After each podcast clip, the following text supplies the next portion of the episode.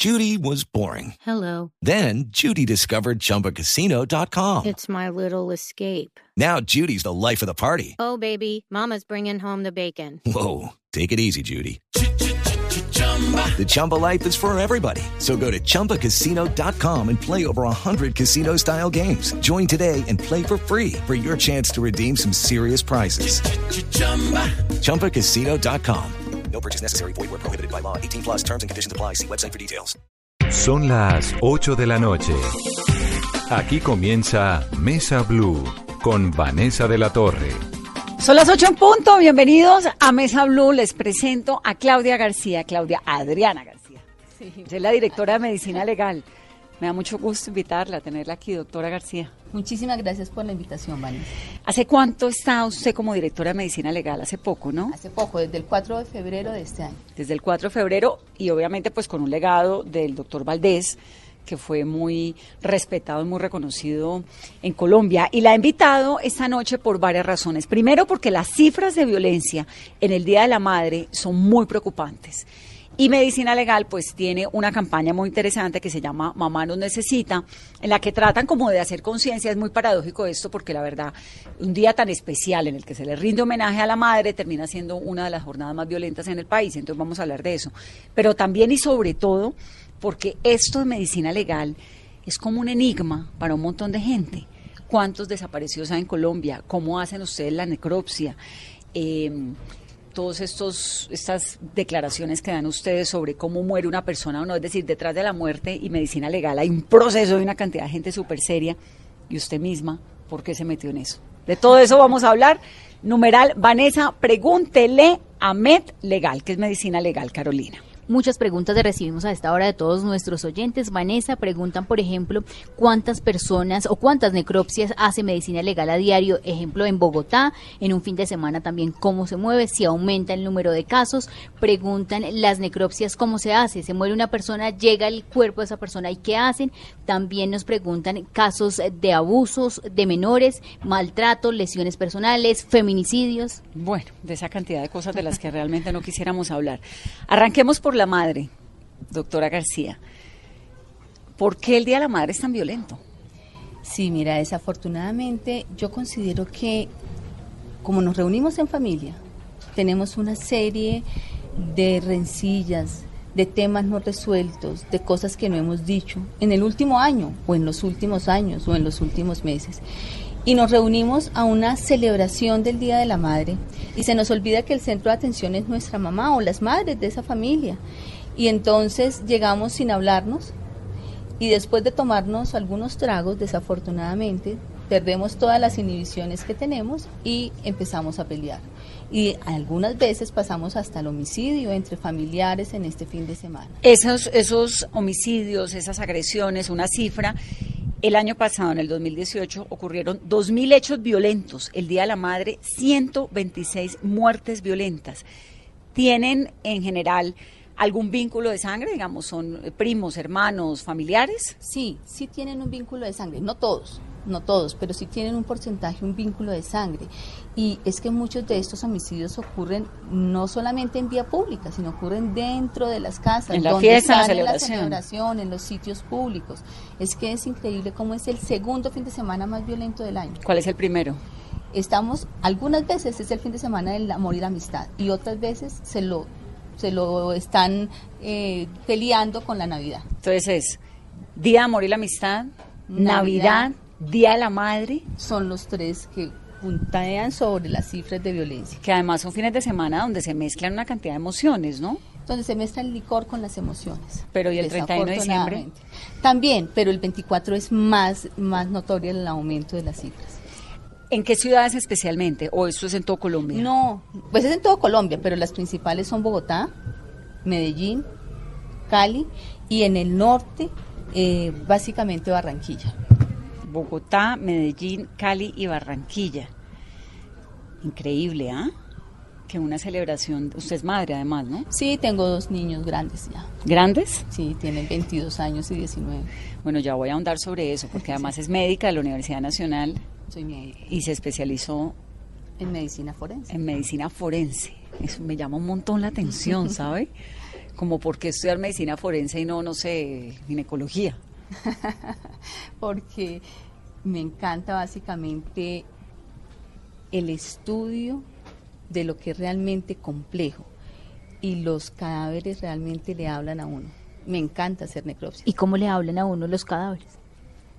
Le hablan desde la ciencia, le hablan desde lo que después de fallecidos le dejan a uno como huellas en sus cuerpos. Usted estudió medicina normal. Sí, O medicina sea, eso toda general. la carrera, medicina general, que esto pues es una carrera. Y en un momento de su vida dijo, me voy por medicina forense. ¿Y qué otra opción tenía? Digamos, ¿qué Ser mal? psiquiatra. También le llamaba la atención. Esa era la ah, no, los suyos, grandes ligas. Sí, ser psiquiatra. ¿Y por qué decide forense? Decido forense porque la muerte se convierte en eso, en un reto. La investigación de la muerte se convierte en un reto. Y realmente eh, yo creo que me siento realmente realizada haciendo necropsias médico-legales. De hecho, es una de las cosas que más voy a extrañar al ser directora, Que ya no hace que ya no necropsias. puedo hacerlas. ¿Qué es una necropsia? Es el estudio de un cadáver para buscar información útil a la justicia o a la ciencia Es decir, para decir, esta persona murió por esto. y ayudar a la investigación judicial. Y durante la carrera, los cinco años de medicina, pues hay un momento en el que estudian, hacen necropsias, ¿no? Sí, en décimo semestre, Casi al final. casi al final. Y cuando usted comienza en su carrera a hacer eh, necropsias y a entrar a los hospitales y a entrar a las morgues, etcétera, ¿no le pasó como a muchos estudiantes que les da como ese shock de, uff, esto está muy fuerte? No, me encantaba. ¿En serio? Sí, me encantaba. ¿No se soñaba a medianoche con nada de eso? No, no, no. ¿Cómo arranca uno a hacer una necropsia?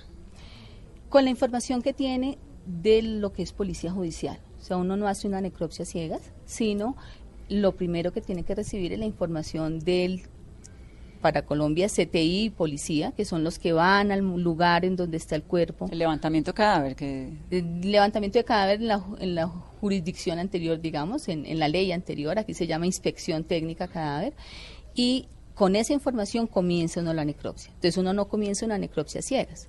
Ellos le traen información de la escena, son los ojos del médico en la escena, y eh, después sí comienza uno ya a hacer el procedimiento en sala de necropsias. deme un ejemplo de lo que puede decir esa información.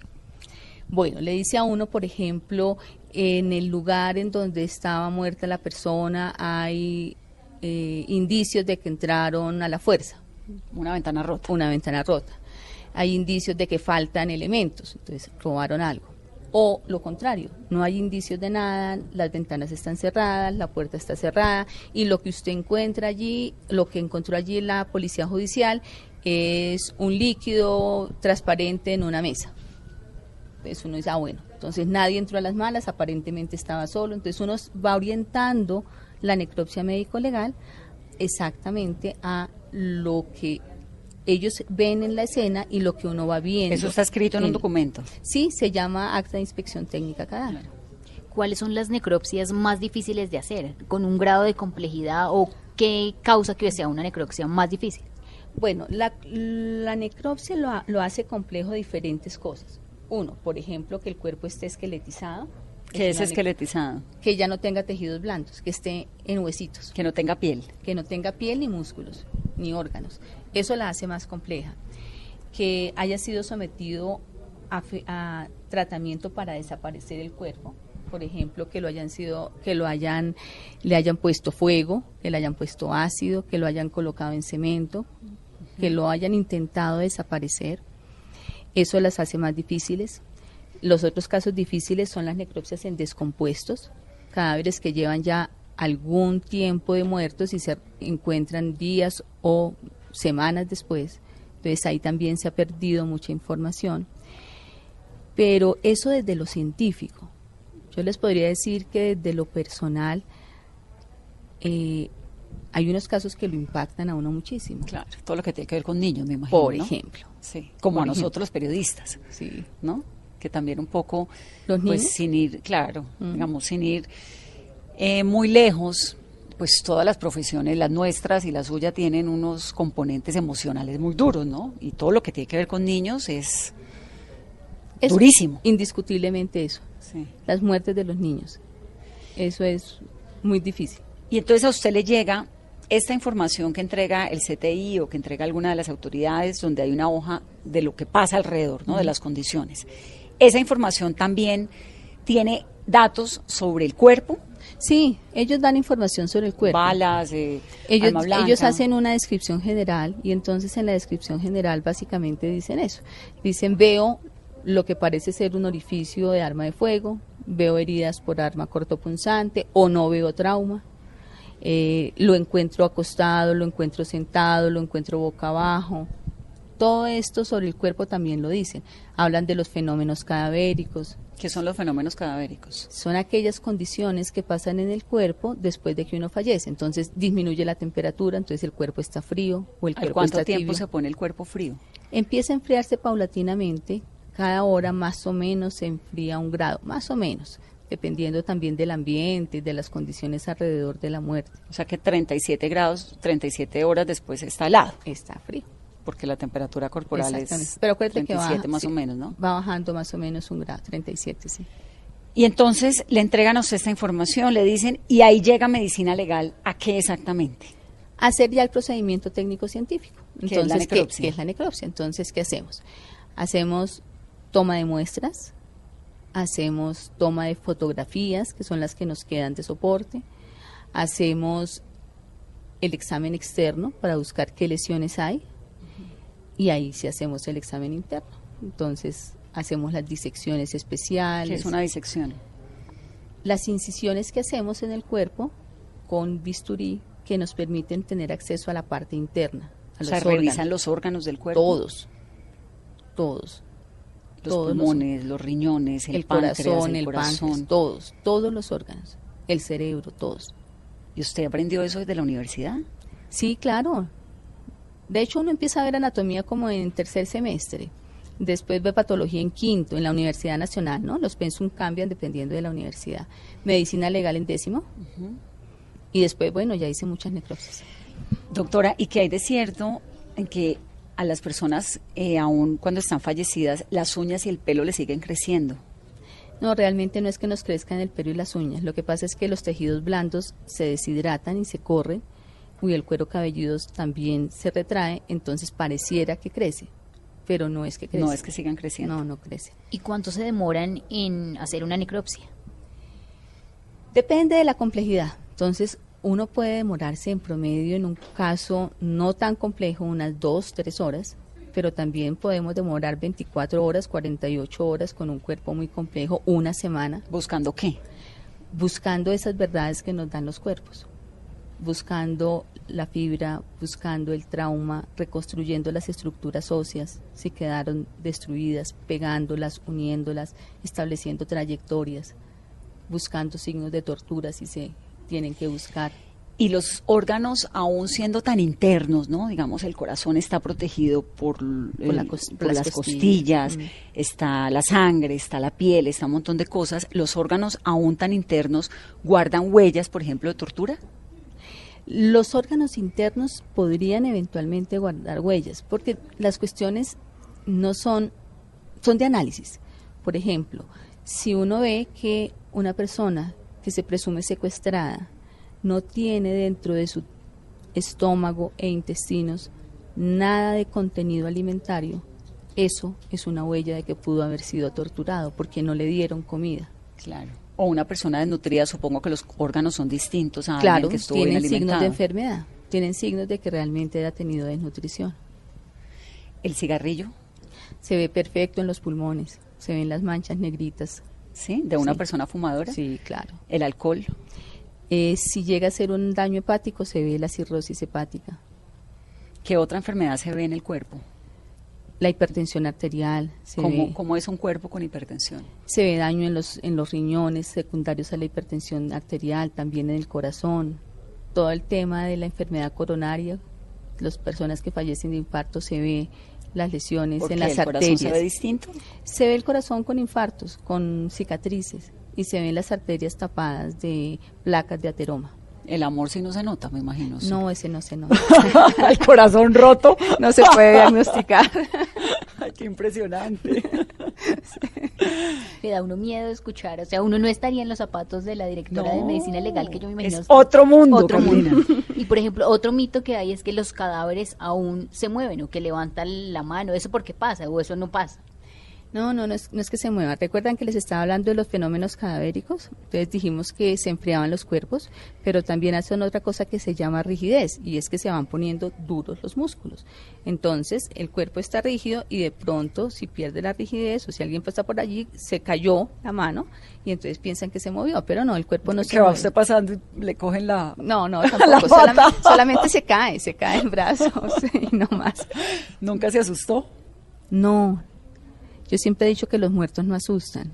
A los vivos sí hay que tenerles miedo, pero a los muertos no. Eso es lo que dice Carlos, su jefe de prensa. Sí, Pero puede Cuando dormir uno- tranquila Cuando uno después viene de al una edificio de necropsia. medicina legal. Sí, podemos dormir tranquilos después de una necropsia sin problema. ¿Le ocurre, ¿Le ocurre o le ha ocurrido en su carrera, como nos pasa a veces a los periodistas, que nos obsesionamos con unos casos? Dice, este cuerpo, hay algo aquí, porque es un poco detectivesco, ¿no? Lo que hace. Sí, es trabajo detective. Claro, sí, es investigativo totalmente. Totalmente. Sí, ¿Y le ha pasado que se obsesiona con un episodio, con un caso? yo creo que con todos los casos. Con todos los casos. Todos los casos son un reto diferente. No hay ningún caso que sea fácil. Cuando uno a veces entra pensando que una necropsia es fácil, se lleva las sorpresas del mundo. ¿Qué sorpresa puede haber en una necropsia? Que uno le plantee en un contexto de que es una muerte natural, de que se- la persona falleció por una enfermedad y de pronto al examinar el niño se encuentre con un delito sexual que uno no preveía desde el principio y que no lo veía a grandes rasgos y que solamente lo vio por la previsión de tomar unas muestras biológicas. Esos son casos que le enseñan a uno desde el punto de vista forense. Y usted o la persona que hace la necropsia es quien decide hacia qué, qué otro eh, dato toma. Sí, el médico es el que Es tiene la responsabilidad. Claro. de definir hacia dónde va la necropsia. Nos estaba contando sobre los fenómenos cadavéricos, entonces decía esqueletizado, ¿no? Que es cuando Cuando ha perdido todo el tejido blando, y todos es el los esqueleto músculos, solo. y es- ¿Cuánto tiempo se demora un cuerpo entre morir, entre pues el momento, el instante de la muerte y volverse un esqueleto? Depende de las condiciones en donde esté, depende si está enterrado, depende si está en una bóveda, depende si está en, en- al aire libre, depende si está en un anfiteatro, pero digamos que en términos generales al menos dura seis meses antes de volverse un esqueleto. También si no ha sido formalizado, ¿no? Porque si ha sido sometido a las a las preparaciones que hacen en las funerarias, pues obviamente se preserva durante más tiempo. Claro. ¿Qué es lo que pasa en el cuerpo humano clínicamente para que una persona se muera? que deja de funcionar el cerebro y al dejar de funcionar el cerebro y el corazón deja uno de respirar. El cerebro es el órgano El motor, Motor, matriz. matriz, sí. es el cerebro, no el corazón. cerebro. No, el corazón funciona porque sí, tiene unas células propias de él que le, lo hacen contraerse, pero recibe órdenes del cerebro. Entonces uno en realidad se muere en el momento en que el cerebro se apaga. Por eso existe la muerte cerebral, Claro. que es la que nos permite hacer donación de órganos y de tejidos. ¿Y de qué, de qué, de, de qué depende que un órgano pueda ser donado o no?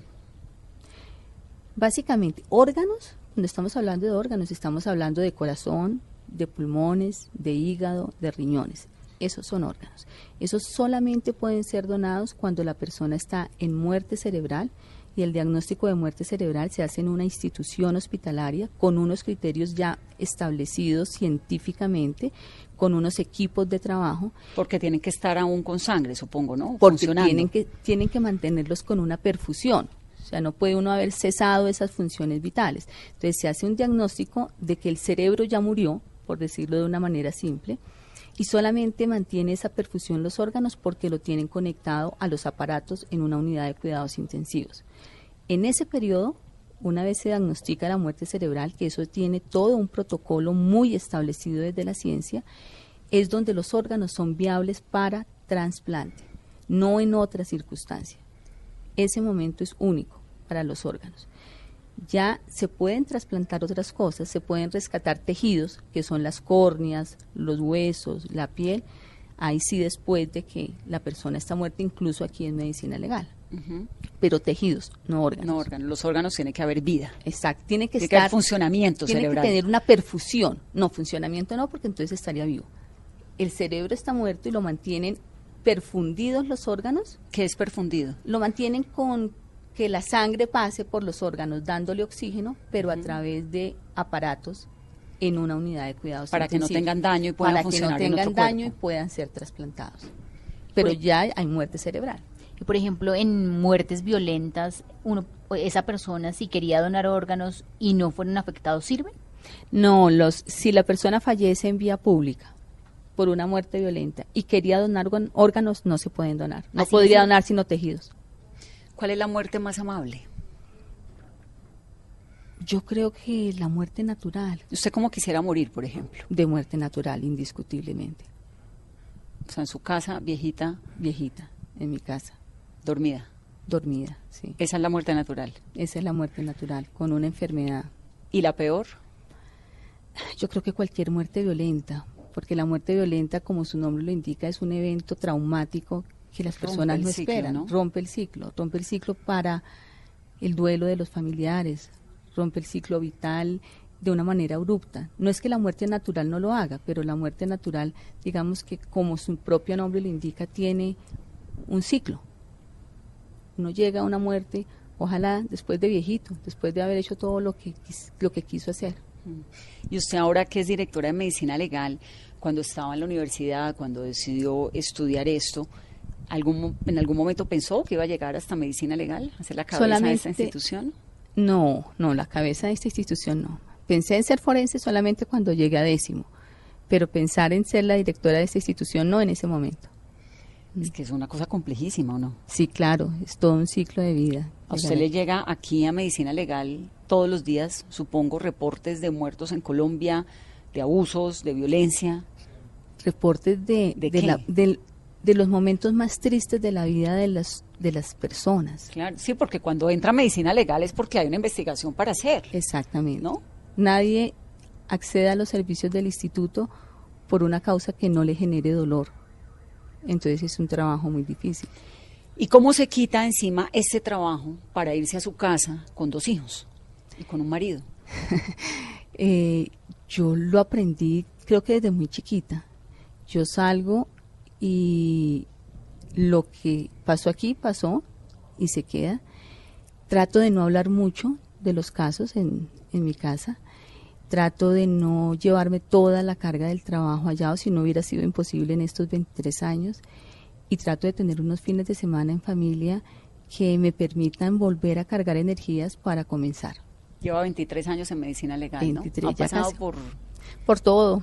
Hice reconocimientos en vivos, en clínica, delito sexual, en lesiones personales, violencia intrafamiliar. Hice necropsias médico-legales. Hasta, hasta el año pasado hice la última necropsia médico-legal. Eh, fui directora de Cundinamarca, luego de Bogotá, Mm, sí, luego carrera. subdirectora de todo el servicio y ahora directora. Directora, hace 23 años cuando usted comenzó, digamos, el tema de la violencia intrafamiliar en Colombia pues es muy impresionante, ¿no? Porque son muchos los niños que terminan siendo víctimas, en algunos casos por sus propios padres o con eh, la anuencia de la mamá, que eso es inverosímil, pero ocurre en Colombia, ¿no? Hace, en comparación con hace 23 años cuando usted comenzó y ahora que estamos a- hablando de esto y haciendo este, este llamado para lo del Día de la Madre, ¿cómo está la sociedad colombiana en comparación? En términos generales, uno diría que los homicidios vienen disminuyendo, porque sí, en términos generales hay una disminución. Nosotros pasamos a hacer en Bogotá mm, de 15.000 necropsias, ahora hacemos 5.000, por ejemplo. Hablando de Al muchos año. años, sí, 5.000 al año en Bogotá, ¿no? En el país hacemos 30.000, No, pero en Bogotá hacemos ¿no? 5.000. Pero y fíjense que ha disminuido, o sea, ha disminuido en el transcurso de los años frente al número de casos que hacemos. Pero a diferencia de eso, la violencia ha aumentado y más allá de aumentar las cifras de violencia no fatal, lo que aumenta y, la, y lo que ha cambiado es los mecanismos por los cuales nos maltratamos. Entonces, pasamos de los golpes a maltratarnos con arma cortopunzante y a maltratarnos con proyectil de arma de fuego. No, o sea pues que peor. la intensidad de la lesión y del trauma ha aumentado. Es decir, antes había más violencia intrafamiliar por golpes? Ahora hay más violencia intrafamiliar con mecanismos más severos, más agresivos. O sea, arma blanca, es cuchillos, blanca, navajas, exactamente. etcétera.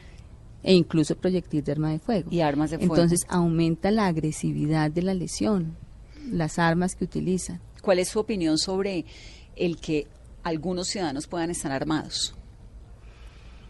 Mire, yo creo que mm, necesariamente pensar en que algunos estén armados implica una responsabilidad de que esas personas tengan un adecuado control de sus emociones y de esa responsabilidad que da tener un arma. Porque si yo tengo un arma, tengo que saber cómo reacciono frente a una agresión. ¿Y la gente que tiene armas sabe? Eso es lo que uno quisiera, que supieran. Que realmente al tener un salvoconducto tengan esa certificación de que están aptos para saber manejar las emociones y que sea para defenderse. Porque supongo que el que tiene un, un- un arma está dispuesto a matar, ¿o no? Yo pienso que sí. Si no, ¿para qué? sí, yo pienso que sí. Aquí lo importante es saber utilizar esa arma. Es que me parece muy complejo. Muy complejo. Sí, Por ejemplo, eso no me gusta. Disparar armas no. ¿Alguna vez ha disparado armas? En polígonos, en- cuando está uno haciendo toda la formación, le dan la posibilidad de disparar, pero no me gusta. Sí lo he hecho en esos polígonos, pero no me gusta. ¿Y tiene buena puntería? No tan buena. Directora, usted hablaba del tema de lesiones personales. ¿Ha aumentado en el caso de lesiones y maltrato hacia las mujeres? Sí, ha aumentado. Las cifras vienen en aumento. Eh, la violencia, tanto la interpersonal como la violencia intrafamiliar y específicamente la violencia de pareja, viene en aumento. ¿Cuál, ¿Y por qué? ¿Hay alguna explicación? Bueno, yo creo que todo es de- debe tener muchas explicaciones, desde lo social, desde la educación, desde lo familiar, desde el reconocimiento de nosotras mismas como mujeres. Yo creo que esto es multifactorial y uno no podría darle un solo un solo factor. Eh, sí tenemos cambios sociales que implica lo que estamos hablando, que personas cada vez más mujeres llegan a cargos como estos, pero necesariamente la sociedad va cambiando alrededor de nosotras. Yo, por ejemplo, soy una agradecida con la vida porque todos los hombres que he tenido a mi lado han sido excelentes. No, pero pues es que ¿quién se va a meter con usted? Además. No, no.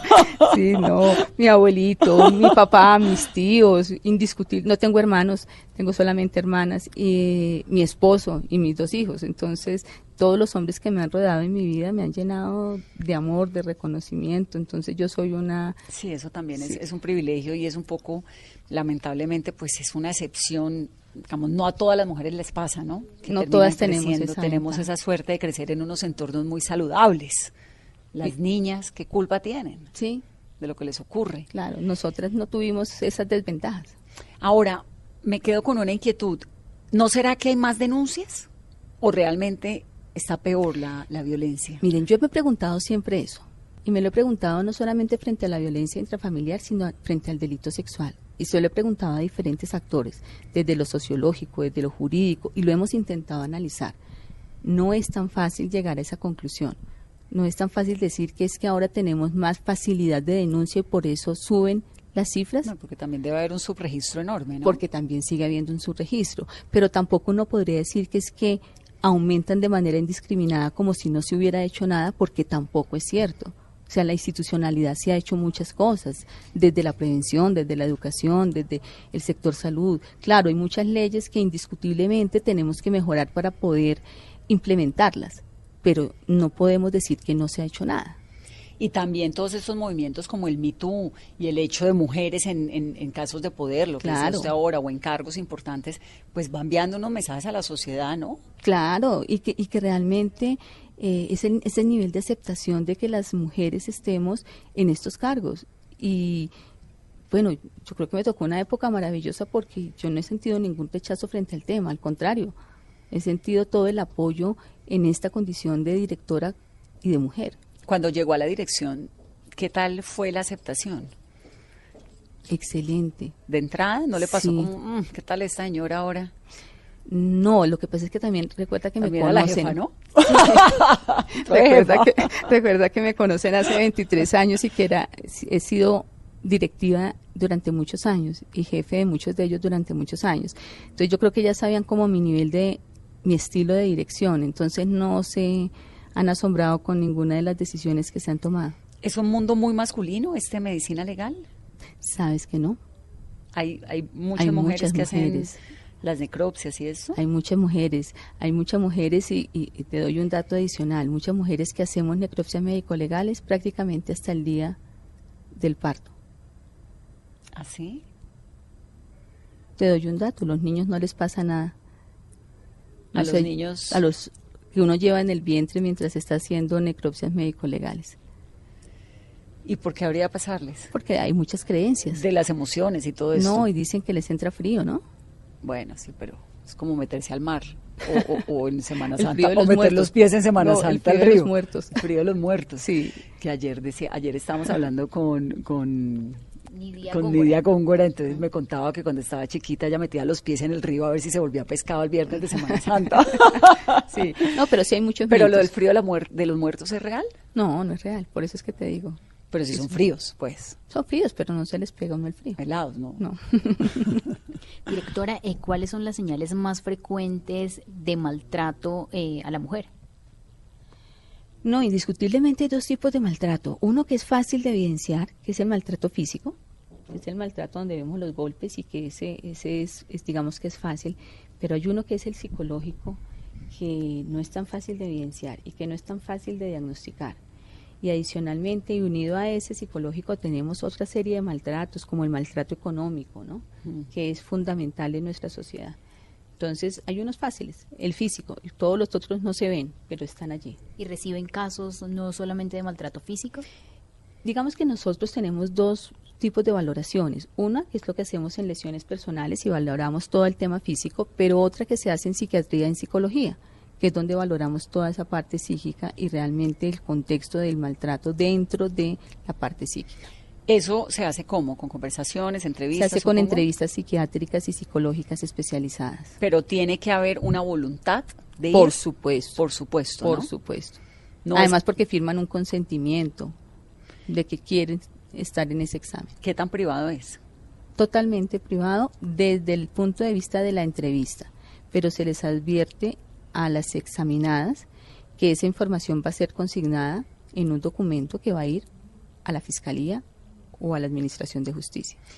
Y si Medicina Legal encuentra un caso, poco como lo que preguntaba Carolina, donde viene una persona y entonces pasa las evaluaciones y ustedes encuentran que es un caso realmente muy preocupante, pero resulta que la persona que es una víctima no quiere hacer la denuncia, ¿qué pasa?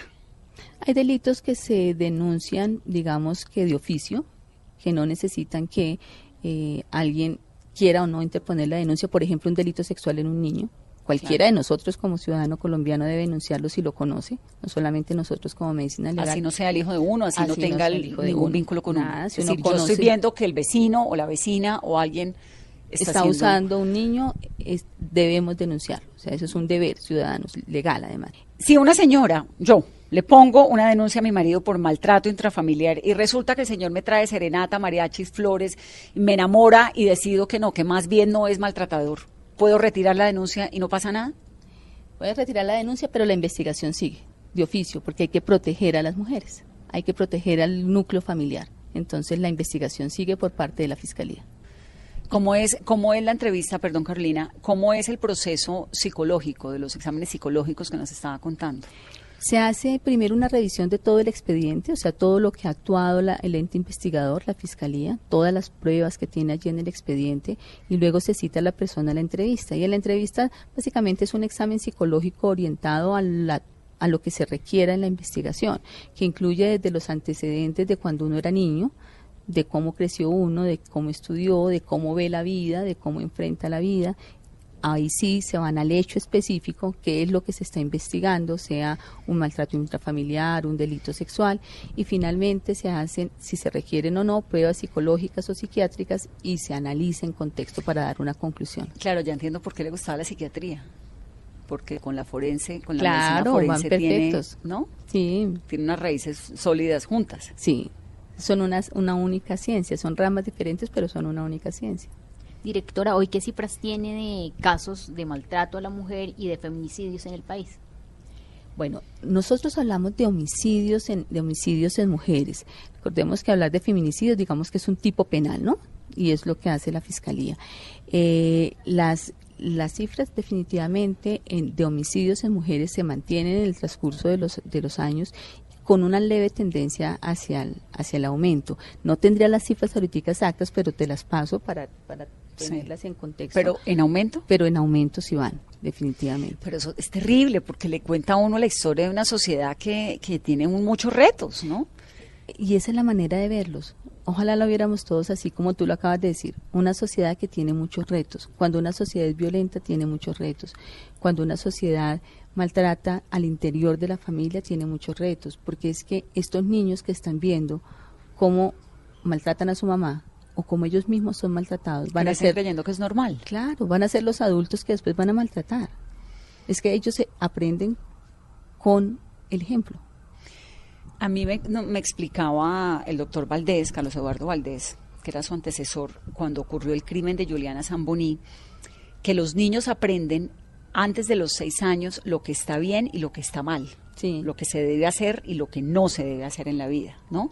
Y que eso es un componente, pues, con el que lleva uno, que lleva uno, pues, en la maleta De por vida. de por vida. Esa, ese- esa capacidad del bien y del mal, de aprender lo que toca, lo que no toca, depende de qué.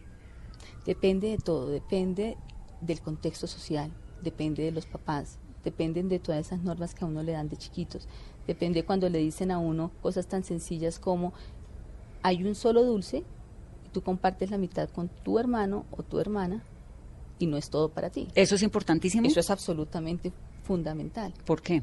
porque tú aprendes ese compartir, lo aprendes ahí, en ese momento. Eso no lo puedes aprender a los 15 años. Eso ya no lo aprendes a los 15 años. ¿Qué más aprende uno cuando está niño? Que tenga que ver con el comportamiento, ¿no? De, de la vida, la moral, lo que toca hacer, lo que no, lo que somos como sociedad. Todo lo que nos va enseñando papá y mamá. O sea, cuando te dicen saluda, tú aprendes que saludar es un buen signo de comportamiento. ¿Qué aprendes tú? Aprendes específicamente cuando te dicen no, no hagas eso. Por eso a los niños hay que ponerles límites. No hagas eso, uno aprende que eso es malo. Cuando la mamá lo mira a uno, cuando uno es chiquito y lo mira así, y uno dice, "Mm, Aprende esto- la autoridad. aprende la autoridad. Todas las figuras de poder, todos los límites los aprendes en esa primera infancia. Si a ti no te ponen límites en la primera infancia, no aprendes hasta dónde puedes ir y hasta dónde va el otro. Los abusadores, los asesinos en serie, los que le pegan a la señora, los que se matan el Día de la Madre, ¿nacen o la sociedad los hace? Eso no se puede decir con ese nivel de certeza, porque hay diferentes condiciones frente a diferentes agresores. Hay algunos agresores que necesariamente tienen una enfermedad mental y pueden ser incluso sociópatas, pero hay otros que no. ¿Es- ¿Esos sociópatas nacen así o dependen de qué? No, dependen de muchos factores. Es que no, no es un solo factor. No es que yo nazca sociópata o me haga sociópata. La enfermedad mental o las condiciones eh, no son, digamos que en términos generales uno no las puede decir como una, como un sí o un no, sino que toca entrar a analizar cada caso. Si hay un factor, digamos que físico, si hay un factor ambiental, si hay un factor social, si hay un factor familiar, pero en términos generales lo que te puedo decir es que todo influye, todo influye para lo que uno es, Para cómo se comporta uno para vida. uno se comporta en la vida. O sea, no es gratis lo que cada uno de nosotras es. ¿Qué hace que en una familia una persona sea distinta a la otra? Porque uno ve dos hermanos o tres que crecen igual, que comen lo mismo, que van al mismo colegio, que reciben el mismo cariño, las mismas lecciones, todo lo mismo, y el uno puede terminar siendo un ladrón o un pervertido y el otro no. Exactamente eso, las condiciones propias que tienen. Tienen una carga genética diferente, pero además tienen unos insumos y unos influjos diferentes. De, ta- de tal suerte que eh, en el transcurso de esa vida, las cosas que le van pasando a uno de manera diferente es lo que lo van haciendo que actúe diferente. Y uno asume los retos y las circunstancias y las... Hay una frase que me gusta y es que uno no es lo que uno dice, sino cómo uno se comporta. Ujú. El ser humano es las decisiones que toma, si llama a la policía o no, si hace algo Si indebido decide o no, pasarse un un semáforo, o no. semáforo en rojo o no. Voy a hacer una pausa en esta conversación. Estamos hablando con la directora de Medicina Legal. Estamos haciendo un llamado muy importante, que es lo que tiene que ver con toda esta conversación en la cual hemos ido, pues, ¿no? En todas las aristas de, de la partes. sociedad, por todas partes, sobre la campaña que hay, que me sumo además para el Día de la Madre. Mamá nos necesita. Hay que bajarle la agresión y a ver si tenemos un domingo de Día de la Madre que el lunes nos dé satisfacciones a todos. Volvemos en breve.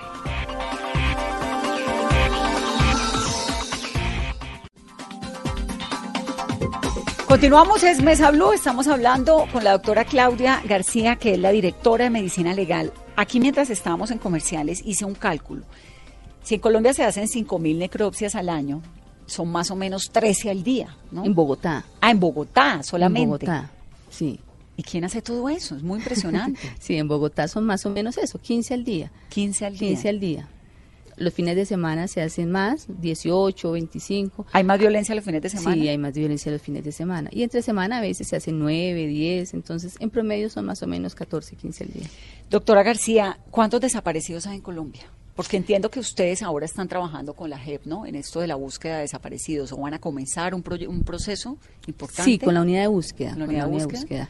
Eh, nosotros tenemos el registro de desaparecidos, el CIRDEC, Sistema de Información de Registro de Desaparecidos, que lo administramos, pero no es un sistema nuestro, es un sistema del Estado colombiano, administrado por el instituto porque así lo dice la ley, en el cual participan muchas entidades. Entonces la Fiscalía incluye información de desaparecidos, la Policía incluye información de desaparecidos, la Comisión de Búsqueda incluye información de desaparecidos, la Defensoría incluye información de desaparecidos. Entonces todos por ley tenemos la posibilidad de incluir información de desaparecidos.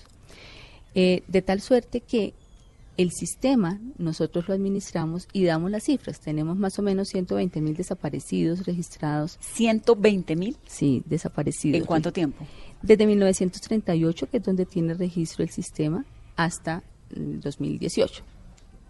Entonces, ¿Y hay un periodo en el que se haya incrementado más ese número? Sí, definitivamente la cifra nos va mostrando, es que, bueno, nos va mostrando varias cosas, porque es que nos muestran el año en el cual se registró el desaparecido, se denunció el desaparecido, que puede ser diferente a la fecha de la desaparición.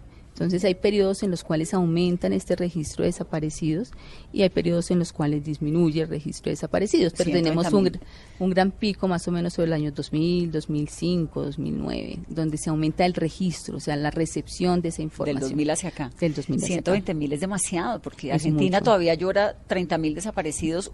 8 mil hay oficialmente en el Nunca Más, ¿no? Pero hablan de entre 8 mil y 30 mil. Eh, Chile de Pinochet tuvo 3 mil. Colombia 120 mil desaparecidos. 120 mil desaparecidos que tenemos en el CIRDEC. Y eh, habrá muchos que no están todavía registrados en esta base de datos. Entonces, hay muchas personas que aún no han registrado su familiar desaparecido por diferentes motivos. Por diferentes motivos. Entonces, estos pueden ser muchos más. Y NNs, que son personas que nunca En se condición de no identificados.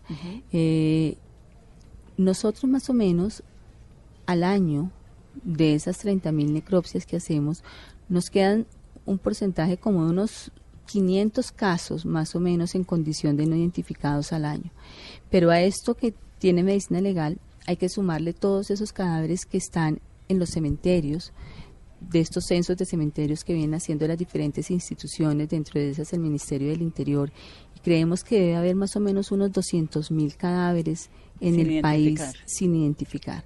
Entonces el reto es muy grande, el reto para la unidad de búsqueda La de personas. posibilidad de identificar esos cadáveres. La posibilidad de identificar esos cadáveres depende de muchos factores. Uno, del estado de los cuerpos cuando los recuperemos y que realmente podamos obtener ADN. Pero un cuerpo después de 20, 10, 30 años todavía tiene información. Sí, sí, tienen información genética, no todos. Depende de las condiciones del enterramiento. Recuerdan que hablábamos de necropsias complejas. Mm. Esos son casos complejos en los que a veces no se adquiere, no se em, puede obtener material genético. El ADN está hasta en el- la molécula mínima de los huesos. Está en el centro de los huesos, en la médula de los huesos, en esa, en esa parte de los huesos cuando uno come pollo y lo parte. Recuerdan que en el centro hay como algo que es rosadito, rojito. No, hoy no vamos a comer pollo. O no van a comer pollo. En ese sitio está el Ahí DNA. está el ADN. ¿Y eso Ahí se seca? Eso se seca. Con y el ahí tiempo. se extrae. De ahí se extrae. Claro, pero digo, se seca con el tiempo, entonces supongo que hace más difícil la identificación, ¿no? Y se degrada, se daña. No está tan íntegro. Directora, ya hablamos de desaparecidos, de NN. ¿Los colombianos a veces no reclaman los cuerpos de sus familiares? No, los colombianos a veces no saben que sus familiares fallecieron. Entonces no los reclaman. ¿Y qué Pero- pasa ahí? ¿Cuál es el proceso? Eh, nosotros hacemos un proceso de divulgación de aquellos cuerpos que logramos identificar, pero que no vienen a reclamar sus familiares. Entonces hacemos un proceso de búsqueda, hacemos unos telegramas que mandamos a los sitios donde en las donde aparece la cédula, eh, la dirección. Entonces se manda y dice Pero, pero perdón, antes de que, me- de que se salte allí porque no le estoy entendiendo. ¿Cómo saben la cédula si el identificado no tiene nombre? No, por eso es que le contestaba. Una cosa son los cadáveres que están identificados y sus familiares no reclaman, que es la pregunta que me hacía Carolina. Sí, me decía, ¿muchos no reclaman? ¿Y cómo lo identifica? ¿Porque tiene la cédula en el bolsillo? o No, qué? por las huellas. Nosotros todos cuando sacamos la cédula nos quedan las huellas en la registraduría. Entonces, si son cadáveres frescos, los identificamos por las huellas. Entonces ya sabemos que falleció tal persona, pero su familia de pronto no sabe. Entonces mandan, Entonces mandamos información a donde creemos que vive o donde sacó la cédula. Entonces el cura del municipio, el alcalde del municipio se encargan en las, en las mm, emisoras locales de difundir los familiares de tal persona y entonces cuando ya se acercan le cuentan que el cuerpo, que medicina legal está buscando los familiares. ¿Y esos Eso cuando lo logramos de identificar, ¿no? sí. Cuando no los logramos identificar, ahí sí, entonces nos toca hacerle inhumación estatal mientras se logra la identificación. ¿Y ese proceso de inhumación estatal tiene algún ritual? Tiene, digamos que las condiciones eh, biosanitarias para enterrar un cadáver, pero tiene unas condiciones de ley. Y es que los cadáveres en condición de no identificados se inhuman en bóvedas individuales. No se pueden Fosas inhumar comunes. en fosas comunes como lo hicimos hace muchos años. Entonces, hace muchos años ya los inhumamos en bóvedas individuales, eh, debidamente marcada cada una de las bóvedas para cuando haya necesidad de volver a recuperarlos. Eh, y el ritual es guardando todos los procedimientos, tanto de bioseguridad como los procedimientos de custodia de los cuerpos. Sí, porque triste que a nadie, nadie los llora, ¿no? Que nadie los llora. Eso es una de las Que nadie los ventajas de los centros de memoria, ¿no? Sí. Que cuando no aparezcan los familiares o cuando haya cuerpos que no se logren identificar, existan esos centros de memoria en donde todos los que tengan desaparecidos pueden ir a llorar a sus muertos aún sin haber encontrado a su familiar. Sí, que también la, la muerte tiene sus símbolos. La sociedad necesita despedir a sus muertos Claro, para sanar. para hacer el duelo. Exacto. ¿Y cuánto tiempo esperan eh, con la esperanza de que aparezca la familia? Depende de la sede del instituto donde estén. Porque, por ejemplo, en una sede como Bogotá, eh, en condiciones normales, no ahora que, como ustedes saben, estamos en una reforma de la morgue, en condiciones normales, alcanzábamos a mantener aquí cuerpos sin reclamar Aquí en este edificio. en este edificio, Aquí abajo. abajo. En el ¿Todavía están las neveras aquí abajo? Estamos en remodelación, o sea que no hay muertos en este momento, no te preocupes. no, no me preocupo, pero siempre que vengo a medicina legal me impresiona un montón porque abajo hay un cuarto lleno de gente pero no que hay de ningún, muertos. No, no, hay ningún. ahorita no. Pero va a haber. Claro, cuando logremos entregar la, la sala de necropsia nueva, la estamos remodelando y va a quedar una sala muy bonita. Yo diría Bueno. que no solamente la mejor de Colombia, sino incluso me atrevería a decir que de, de Latinoamérica. Pero cuánto Te tiempo invitaré cuando esté. No, gracias. antes de que haya muertos. Pero cuánto tiempo esperan? Entonces te decía, para Bogotá, para una sede como Bogotá en condiciones normales, no como estamos ahorita, alcanzamos a almacenar más o menos 80 cuerpos en condición de no reclamados, sean identificados o no.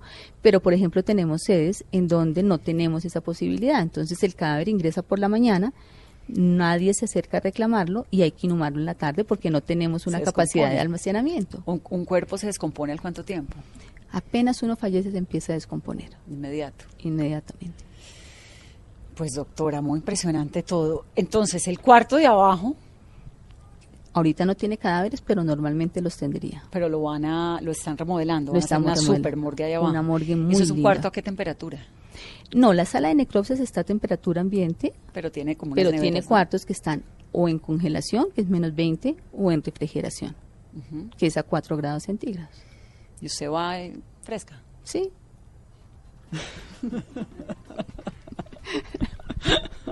Me da mucha impresión conocerla, me da mucho gusto conocerla. Además. Muchas gracias. Le deseo mucha suerte, tiene un trabajo muy grande, ¿no? Una gran responsabilidad Gran con el país. responsabilidad, pero tiene con qué, doctora. Así que aquí bienvenida siempre Muchísimas gracias. a Mesa Vanessa. Blue. Y gracias por su tiempo, por su paciencia, por explicarnos todas esta cantidad de preguntas que, que la verdad, pues uno tiene, ¿no?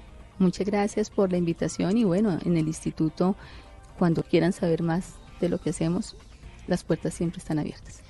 Es la directora de Medicina Legal. Este domingo es el Día de la Madre. A ustedes gracias por participar con Vanessa. Pregúntele a Med Legal. Vamos a tener un Día de la Madre pacífico, por favor. Que tengan una muy feliz noche. Esto es Mesa.